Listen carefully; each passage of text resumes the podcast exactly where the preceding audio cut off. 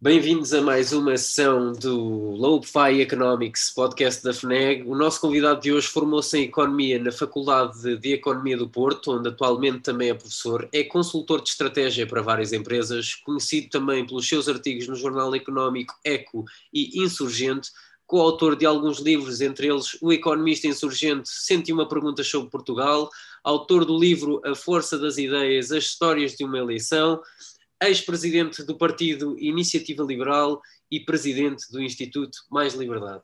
Seja bem-vindo ao nosso podcast, professor Carlos Guimarães Pinto.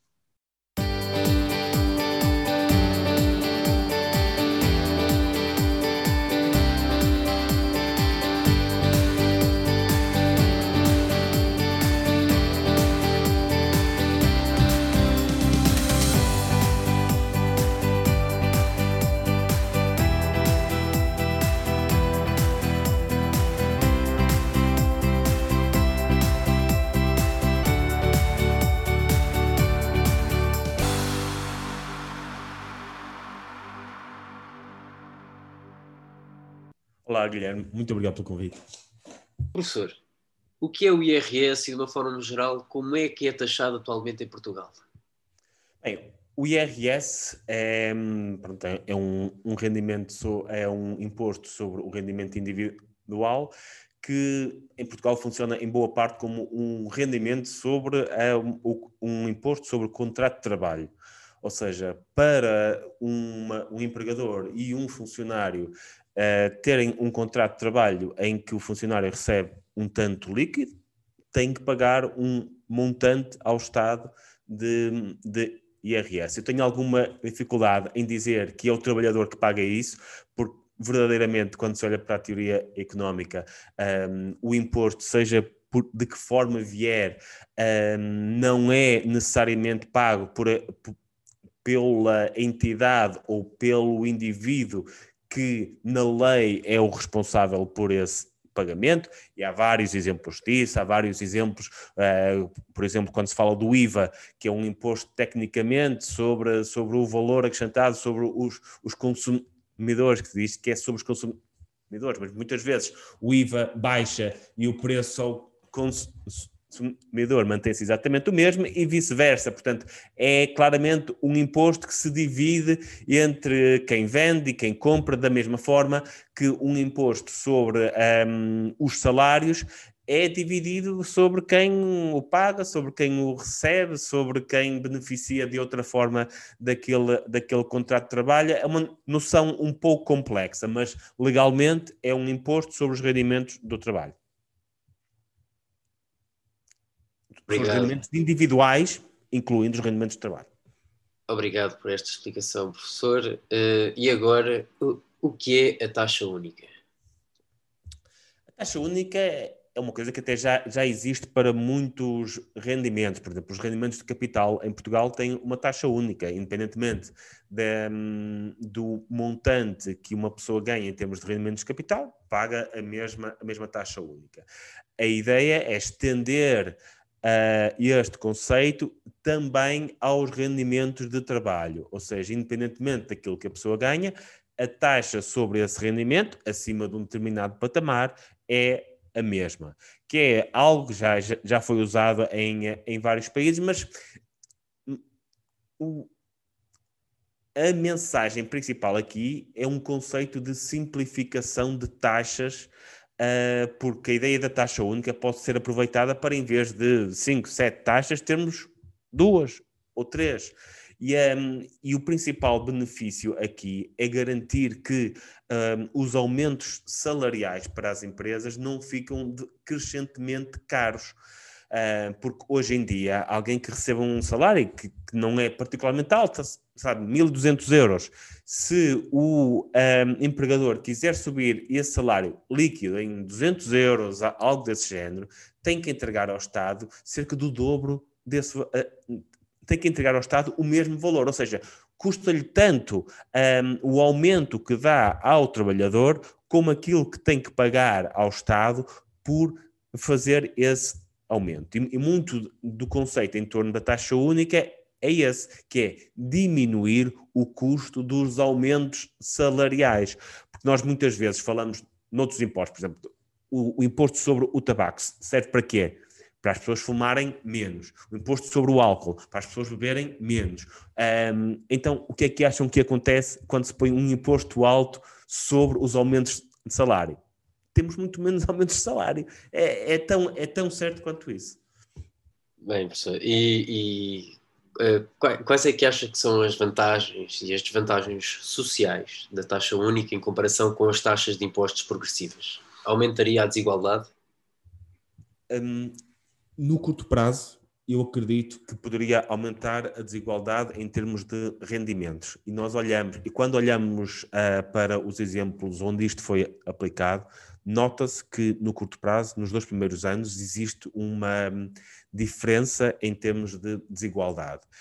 Mas se nós pensarmos hoje em dia, grande parte da desigualdade, a desigualdade verdadeira, a desigualdade que afeta as pessoas, uh, tem muito a ver com outras coisas, que é o facto de Uh, muitas pessoas não terem acesso a cuidados uh, de saúde tão bons como quem pode pagar no privado, o facto de a qualidade de ensino variar bastante dentro do sistema público de educação e, obviamente, quem tem acesso ao sistema privado também tem um fator de, de, desigualdade aqui.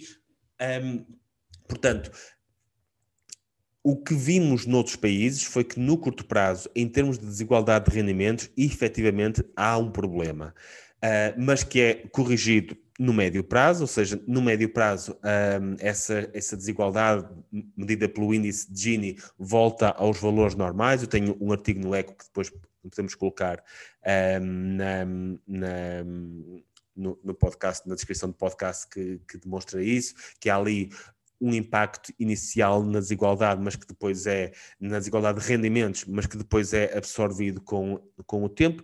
E é absorvido porquê? Porque as empresas também absorvem um, esta questão do, do, eh, do imposto.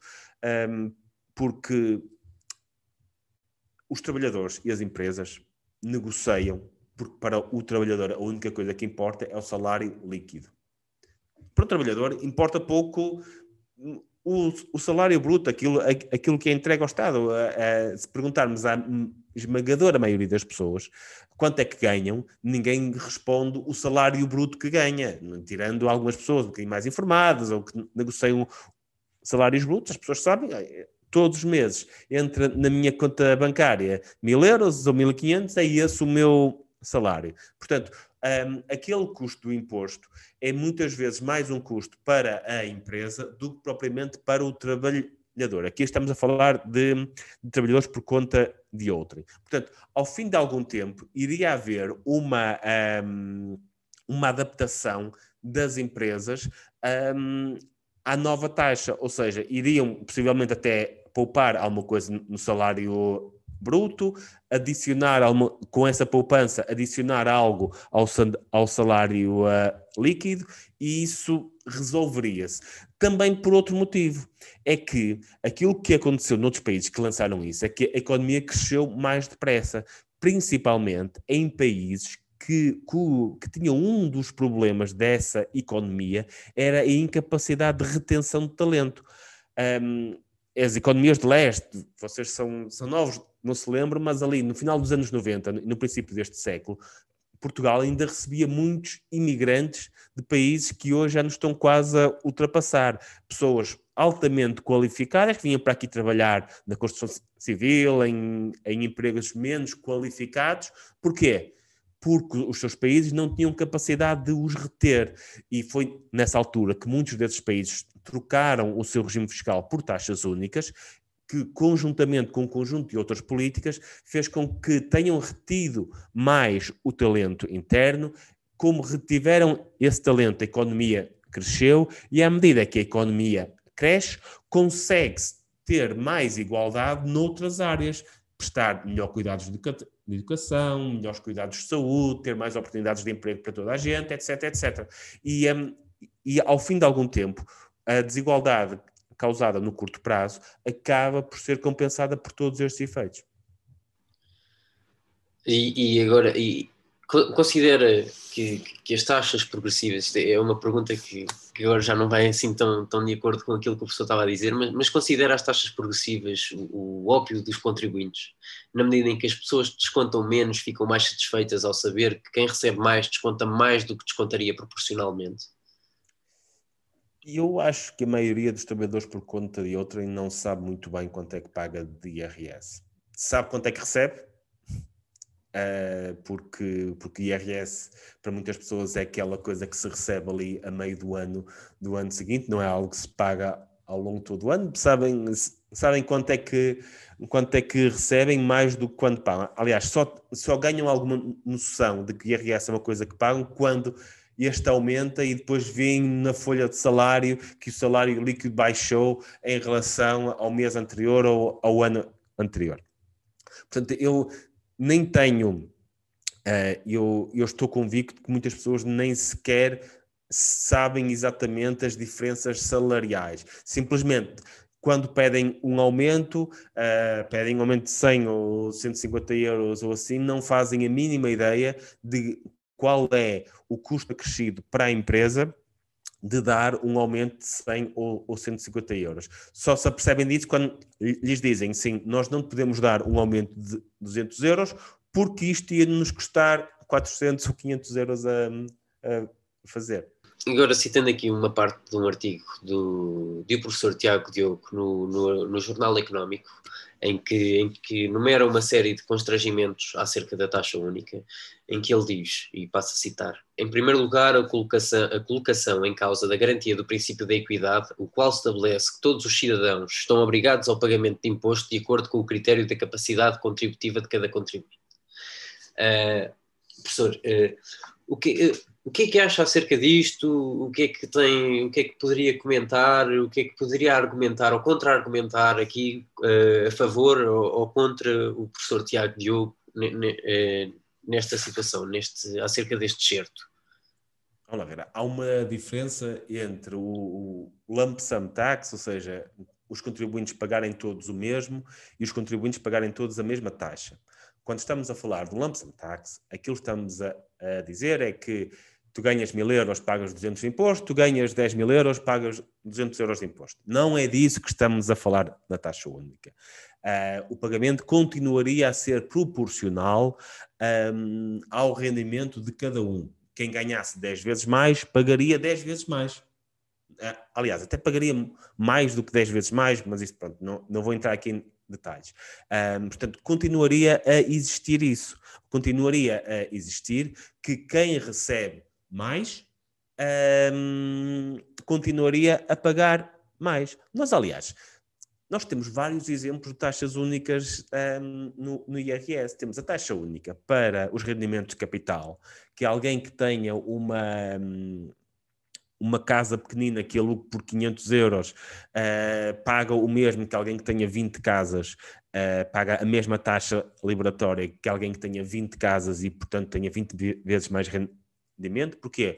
Porque se entendeu que seria desincentivador do investimento em capital um, ter taxas progressivas também para o capital, que iria impedir pessoas com muito capital para investir que o fizessem em Portugal. O mesmo se aplica ao rendimento de trabalho. Isso implica, é, quando, quando temos taxas muito altas para os rendimentos mais altos, aquilo que estamos a, a, dizer é que as pessoas mais qualificadas, que normalmente trazem mais valor acrescentado à economia, porque são diferenciadores, hum, nem sempre há ali algumas pessoas que ganham bastante e que não, e que não, não são muito diferenciadores, mas isso é, é outra história. Um, o que estamos a, a dizer é que nós queremos reter essas pessoas.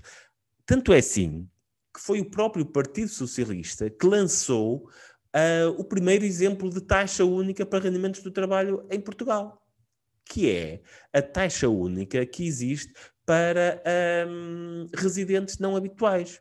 Nós podemos ter uma pessoa que não trabalhou nos últimos cinco anos em Portugal e que, graças a, este, a esta, esta lei que foi introduzida, pode vir para Portugal ganhar tudo com uma taxa única, ganhe 500 euros, 5 mil euros ou 5 milhões de euros, têm acesso a uma taxa única. E porquê é que o governo português fez isto? E fez bem.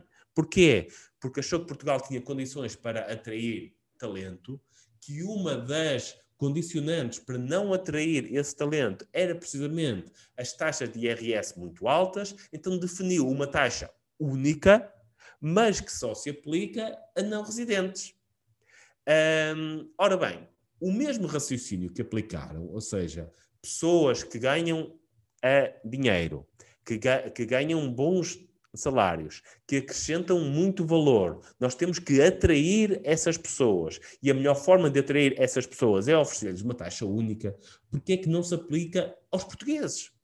Porque é que não, porque é que não, não dizemos para retermos o bom talento que temos em várias áreas, para impedir eh, este talento de sair ou, ou de se sentir desmotivado ou não ser compensado de forma certa, vamos introduzir uma taxa única para, para estas pessoas. E, eu, eu, até, eu até nisto sou muito. Um, nesta coisa sou, sou uh, até sou muito flexível. Vamos então dar de barato a questão de não, não queremos aumentar demasiado a desigualdade e não devemos um, ter uma taxa única também para aqueles que ganham mesmo muito dinheiro. Vamos definir então o que é muito dinheiro. Vamos dizer, o salário mínimo no Luxemburgo é muito dinheiro. Vamos dizer, tudo que é acima do salário mínimo do Luxemburgo, vamos assumir que é muito dinheiro no, no país e que merece ser taxado fortemente. Então, vamos definir uma taxa única até esse montante, até aquilo que é o salário mínimo no Luxemburgo, e depois a partir daí pode ser crescente. Só que sabem quantas taxas é que temos até, o, até alguém poder receber o salário mínimo do Luxemburgo em, em Portugal? Nós temos quase cinco taxas. Nós temos ali cinco taxas que correspondem a, àquilo que. Hum, ou seja, antes de chegarmos ao salário mínimo do Luxemburgo, já estamos a punir as pessoas fortemente, todos os aumentos, para chegar até lá. O segundo escalão começa de um salário miserável, o terceiro também, quer dizer, já, já estamos a, a, dizer que pessoas que ganham mil e poucos euros já ganham demasiado, por isso merecem ter uma taxa adicional de, de IRS, já, já merecem entrar num segundo escalão de IRS que é muito maior do que o primeiro. É este o sistema progressivo que temos. Tudo bem, eu aceito a conversa dos milionários ganham um rendimento enorme e por aí.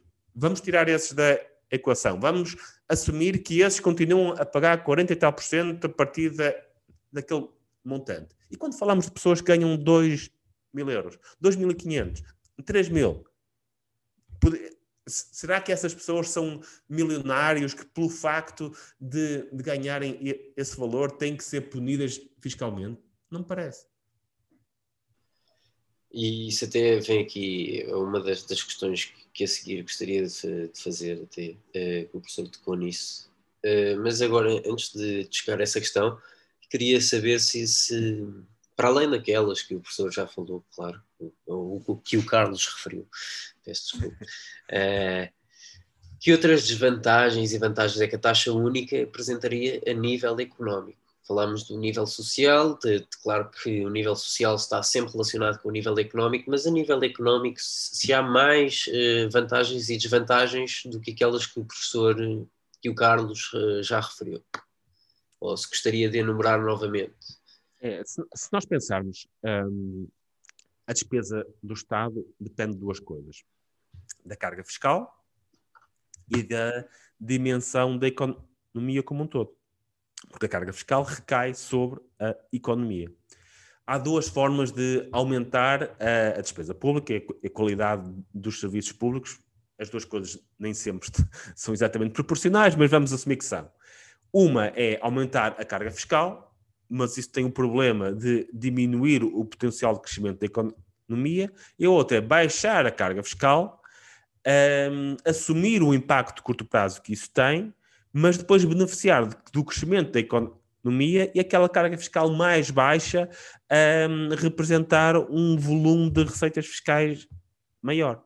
É o que temos, por exemplo, na Irlanda. Eu dou muitas vezes o exemplo da, da Irlanda, que tem uma carga fiscal muito menor do que a portuguesa, mas tem uma despesa fiscal, uh, uma despesa do Estado por habitante muito maior. Ou seja, eles investem mais em educação, em saúde, uh, em qualquer serviço público, muito mais do que Portugal, com uma carga fiscal mais baixa. E é disso que estamos a, a falar aqui: é de retirar um obstáculo ao crescimento que é a incapacidade que as empresas têm de reter e atrair uh, o, o talento de topo uh, aquele talento que muitas vezes vem e que muda as coisas dentro das empresas, uh, que é capaz de, de, de, criar empregos, de trazer inovação tecnológica, etc. Eh, isto, é, isto é algo que às vezes tendemos a nos prezar por, por uma coisa, é que hoje em dia quem é que ganha enormes salários neste país? Infelizmente, o único setor que paga grandes salários é o futebol, e, e, as pessoas entendem, se, se lhes disser, olha, o Casilhas não pode vir para o país porque uh, temos uma taxa de IRS muito alta, se calhar os adeptos de futebol do Porto vão ficar chateados. Eu escrevi um artigo sobre o Cavani que também tinha um acordo para, um, para o seu salário líquido e depois o, o Benfica não foi capaz de pagar tudo o resto que era preciso para, para cobrir a, as despesas de, de impostos. Um, e, e pronto, o Benfica tem sofrido alguma coisa por não ter, não ter efetivamente conseguido essa contratação. Um, e isto tem impactos, mas para além do futebol, tem, tem impactos na economia como um todo, que é as empresas são incapazes de reter esse talento. E pior, hoje os portugueses não entendem a importância desse talento. Porquê? Porque, tirando os administradores das empresas, alguns, alguns do Conselho de Administração e os jogadores de futebol, não existem verdadeiramente salários muito altos no país. Não existem aqueles salários milionários que se falam. Existem rendimentos altos, mas são rendimentos de capital, os tais que já estão expostos a uma taxa única. Um, e, esta parte da retenção de talento e mais do que isso, da motivação do talento, ou seja, alguém sentir que se trabalhar mais, se inovar, se, se fizer coisas boas, uh, pode receber mais e reter uma boa parte desse rendimento, é um dos problemas do país. Aliás, os países da Europa de Leste sentiram muito isso há 20 anos, transformaram, introduziram taxas únicas, noutros casos introduziram só duas taxas, que é uma solução que eu também gosto particularmente, e acho que era uma boa solução. Porquê? Porque entenderam que não basta uh, educar, ter uma massa de pessoas com uma educação muito boa, com, com capacidade, também é preciso ser capaz de as reter e de as, e de as motivar. Sem isso, uma economia não cresce.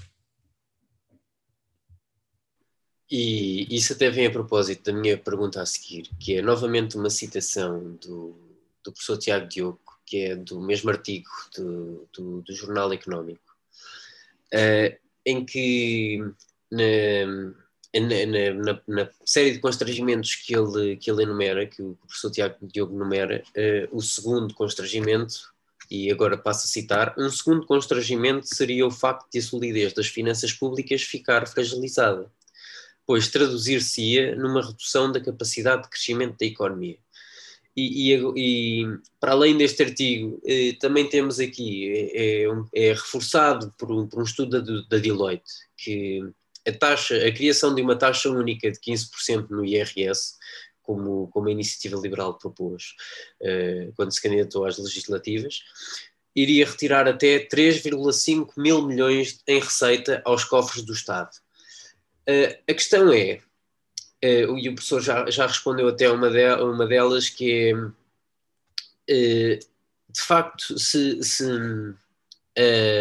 taxa única de facto se, se traduziria, se, uh, se traduziria numa redução da capacidade de crescimento da economia e se haveria uma quebra na receita fiscal. E se houver esta quebra na receita fiscal, como é que a compensaria? Muito bem. Um, eu, eu, eu, já tentei responder a isso no, num artigo que fiz no EC e olhando, porque aqui há sempre premissas para fazer esse tipo de, de cálculo, então a, a, melhor forma de perceber é olhando para os países que introduziram taxas únicas e tentar perceber o que é que aconteceu lá. De uma perspectiva estática, se nós olharmos para as receitas de IRS e simplesmente mudarmos as taxas e vermos quanto é que perderíamos, efetivamente seriam cerca de 3,5 mil milhões de euros, dependendo de vários pressupostos que não interessa trazer para aqui. Só que a economia não é estática, é dinâmica e, e, as pessoas e as empresas reagem a incentivos. Hoje em dia, devido ao IRS, muitos salários de executivos médios e de, e de topo uh, são só parcialmente, uh, muita, muito da compensação só é parcialmente salarial depois aparecem os carros, a escola dos filhos, não sei o quê. Porquê? Porque todas essas ajudas um, não têm o mesmo tipo de taxação que o rendimento tem. Portanto, a partir da altura em que se reduzisse as taxas, muitas destas coisas, que são uma forma ineficiente de remunerar uh, as pessoas que ganham mais desapareceriam e transformar-se-iam também em receitas de IRS. Em vez de dar o carro que custa à empresa mil euros, uh, da, davam 800 euros ao trabalhador, sobre os quais ele teria que pagar IRS. O trabalhador ficaria todo, todo contente, porque era dinheiro que podia escolher se queria comprar um carro ou se queria comprar outra coisa qualquer. Um, o Estado receberia uh, IRS também e a empresa também simplificava um, questões. Portanto, uh, depois, se houvesse esta uma taxa mais baixa, muitos aumentos salariais que não acontecem aconteceriam e com esses aumentos viria também um, viria também mais receita de, de IRS. Uh, e depois ainda há outra coisa que é o dinheiro por não ir para o Estado não quer dizer que desapareça da economia haver um custo para o Estado de 3,5 mil milhões de euros significa que ficariam mais 3,5 mil milhões de euros no bolso dos contribuintes.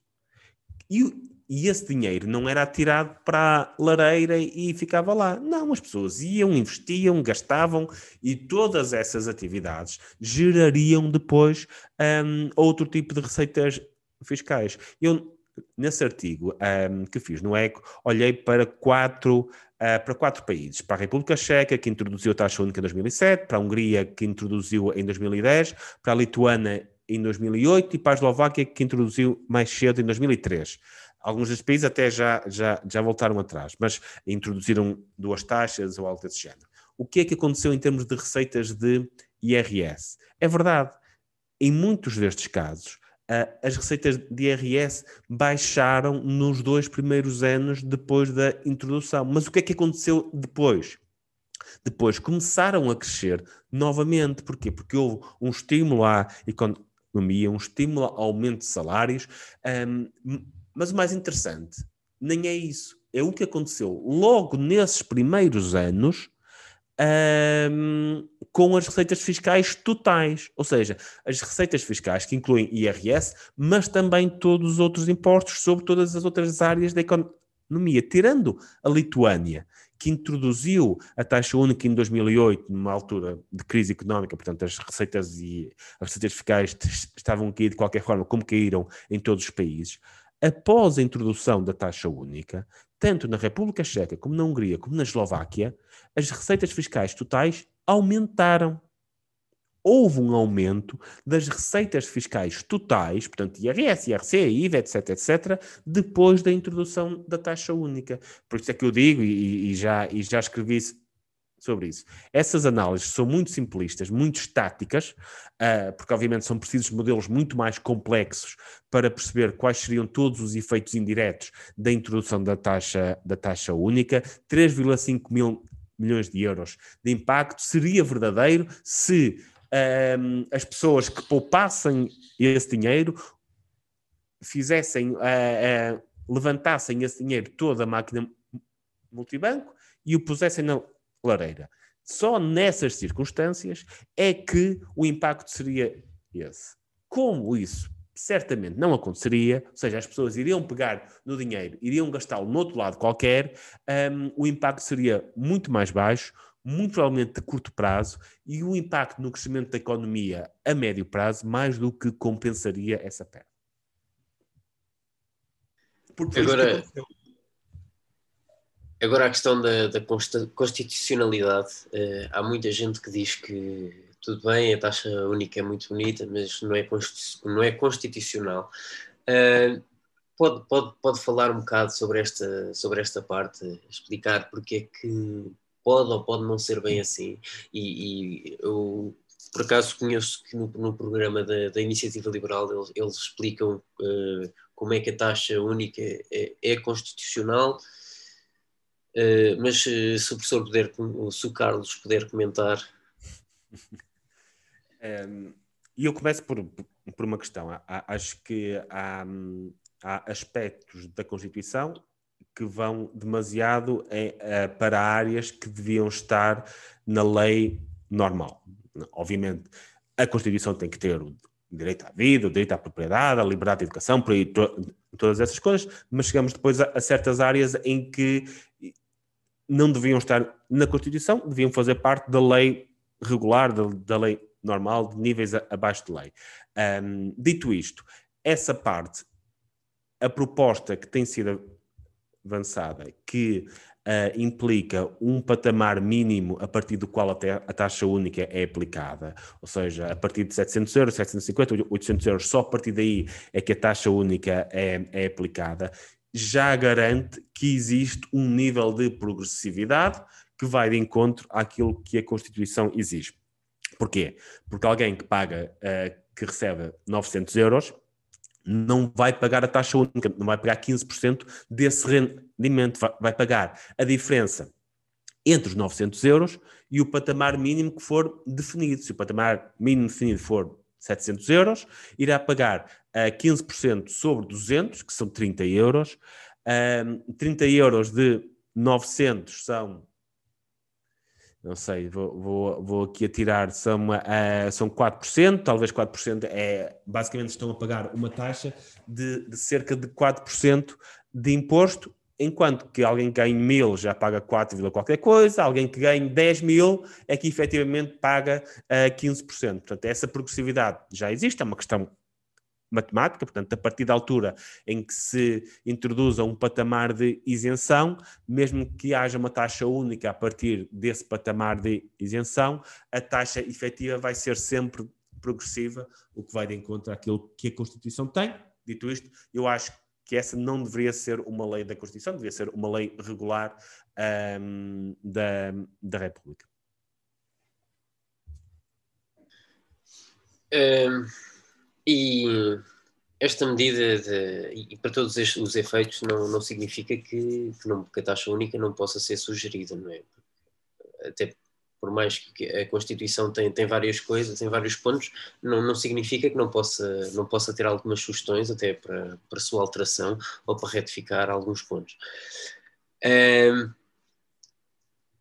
mas acerca da taxa única também, seria esta uma medida que deveria ser implementada de imediato ou progressivamente? Acha que, que, a introdução desta medida facilitaria a percepção e a compreensão das pessoas acerca do modo em que o, o IRS é tributado? Eu acho que, que, possivelmente por motivos políticos e até por motivos de impacto económico de curto prazo, um, ehm, seria preferível uh, reduzir, uh, in, iniciar um processo de redução de escalões. Um, ehm, introduzir duas taxas, uma taxa a partir da, da, qual se considera que os rendimentos estão altos demais, eu até já propus isso, imaginemos a, o salário do deputado, pronto. Assumindo que, que um deputado não ganha um salário milionário, que acho que nenhum deputado iria assumir que ganha isso, um, até esse valor existir uma taxa única, ou seja, todas as pessoas que ganham até ao uh, montante do salário do deputado pagarem a, a, mesma taxa e a partir daí uma, uma segunda taxa que alguém ache justo. Ao fazermos isso, já estaríamos a ter mais de 90% da população, infelizmente, uh, sob uma, uma taxa única, o que facilitaria muitos aumentos, portanto, aumentos, um deles hoje são importantes, que é naquela faixa dos mil a três mil euros.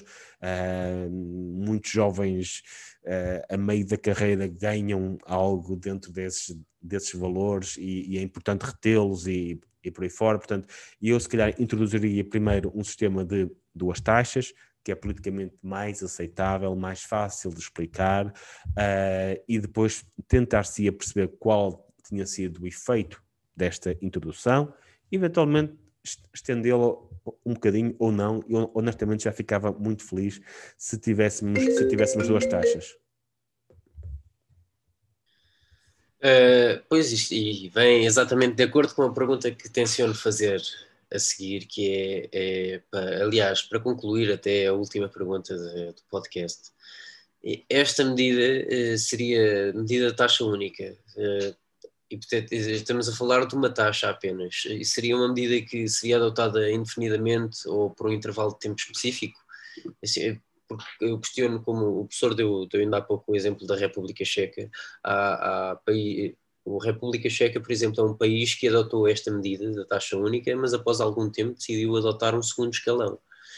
Um, e, e, queria também perguntar se fosse ao contrário, se começássemos por duas taxas, se o objetivo seria caminhar para uma taxa única ou, ou se poderíamos ficar então com as duas taxas. Eu, eu confesso que ficaria muito contente se ficássemos com duas taxas. Acho que esse era um grande, um grande objetivo. É, é assim, o objetivo nós... aqui é as duas taxas, é isso, professor.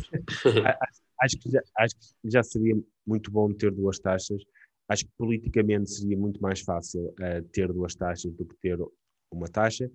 Também por questão de estabilidade. É que, havendo uma taxa apenas, a tensão para introduzir uma segunda taxa para os rendimentos mais altos ou uma sobretaxa seria permanente, por motivos que se compreendem, quer dizer, o país atravessaria uma crise qualquer e a primeira coisa, o mais fácil, obviamente, seria, seria introduzir uma taxa maior para as pessoas que menos problemas teriam, que são as pessoas que ganham mais.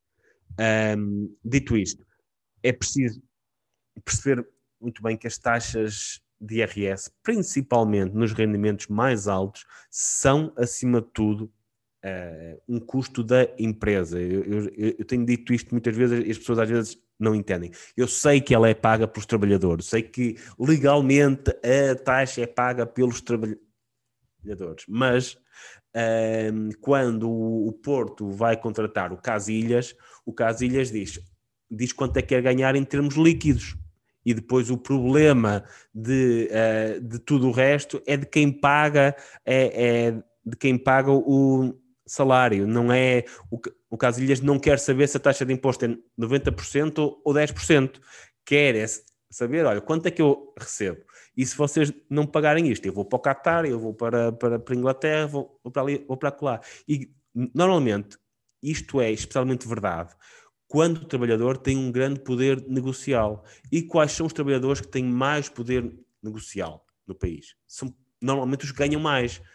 E eles ganham mais por algum motivo, porque só existe um Casilhas, porque só não existem muitos Cavanis, não, não existem muitas coisas, e normalmente quem tem salários mais altos tem mais poder negocial, ou seja, tem mais capacidade de garantir que quem paga o imposto sobre o rendimento, na verdade, é a empresa que contrata, porque se não pagar, eles vão até para outro país uh, onde consigam uma, uma situação melhor. Aquilo que os impostos altos sobre os rendimentos mais altos fazem é colocar as empresas portuguesas que precisam desse perfil de trabalhador numa desvantagem em relação às empresas estrangeiras que querem contratar exatamente o mesmo, o mesmo perfil. E foi por isso, mais uma vez, voltando ao início da conversa, foi percebendo isso que o governo do Partido Socialista uh, introduziu a taxa única para rendimentos de não residentes. Porque entenderam isso, porque nós estamos a competir. Uh, no caso do, do, do, talento, do grande talento, nós estamos a competir não é só entre empresas portuguesas, estamos, acima de tudo, a competir com empresas estrangeiras. E quando introduzimos taxas de imposto muito altas para esse tipo de talento, o que estamos a dizer é as empresas que precisam deste tipo de talento, que normalmente tirando os clubes de futebol, são as empresas mais tecnológicas, as empresas que trazem mais inovação, um, estamos a dar-lhes uma desvantagem competitiva. Estamos a fazer com que muitas empresas uh, que se poderiam deslocalizar para aqui não o façam. Porquê? Porque sabem que depois não conseguiriam contratar bom talento por causa dos impostos que iriam pagar. Obrigado, professor. Não sei se tem alguma mensagem final que gostava de dizer aos nossos ouvintes. Agradeço a todos, agradeço o convite que, que me fizeram, espero que tenham, que tenham gostado e eh, questionem sempre, porque muitas vezes nem sempre as respostas mais intuitivas a, a qualquer pergunta são, uh, são as respostas certas. Sejam capazes de ver sempre os efeitos dinâmicos, os efeitos indiretos, os efeitos inesperados, os, os efeitos não pretendidos, mas um grande abraço. Ah, e se, e se quiserem, passem pela biblioteca do Instituto Mais Liberdade, onde temos muitos livros gratuitos e, e ler faz sempre bem. Obrigado, professor. Terminamos assim mais uma sessão do podcast da FNEC. Obrigado a todos os nossos ouvintes. Vejam-nos, estejam atentos ao próximo conteúdo que iremos lançar. Obrigado. Muito obrigado.